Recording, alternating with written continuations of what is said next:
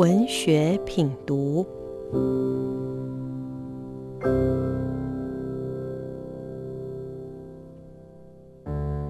各位 Bravo FM 九一点三的听众，大家好，我是林佳桦。十多年前新婚时，先生曾送我一只手工作为宠物，大小约莫一个巴掌，有粉嫩的肚子，皮肤是浅棕与琥珀色间杂，还有一双大大的眼睛。用手轻轻抚摸它的背，凸起了小小的颗粒，凉凉刺刺的。一看到它，我便惊呼：“好精致的动物啊！”手工又俗称壁虎，有些人取谐音，说它是庇护、庇福的吉祥物。新婚的先生送我一只手工，期许能安稳守住我们的家。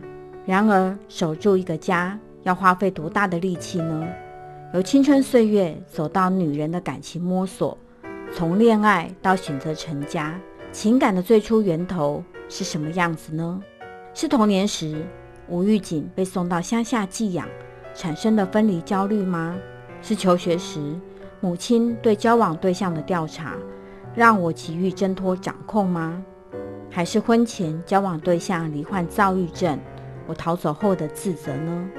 婚后我努力适应外省夫家与本省娘家的价值观与习俗，想扮演好沟通桥梁。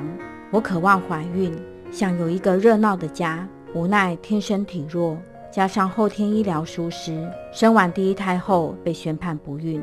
八年求子路，历经了三次流产，终于成为妈妈后，一边彷徨我能是一位好母亲吗？一边陪伴气喘严重的儿子，脊椎侧弯开刀的女儿。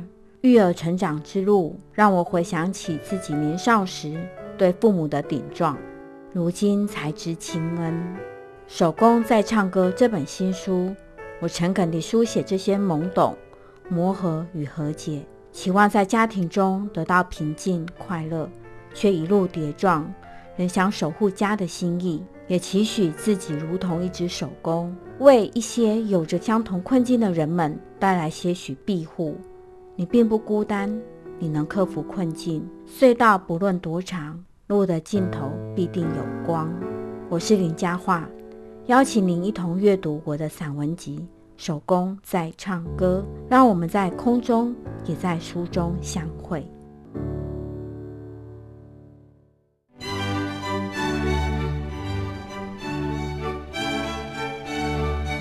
Bravo FM 九一点三，与您一起探寻文学之美，享受慢活日常。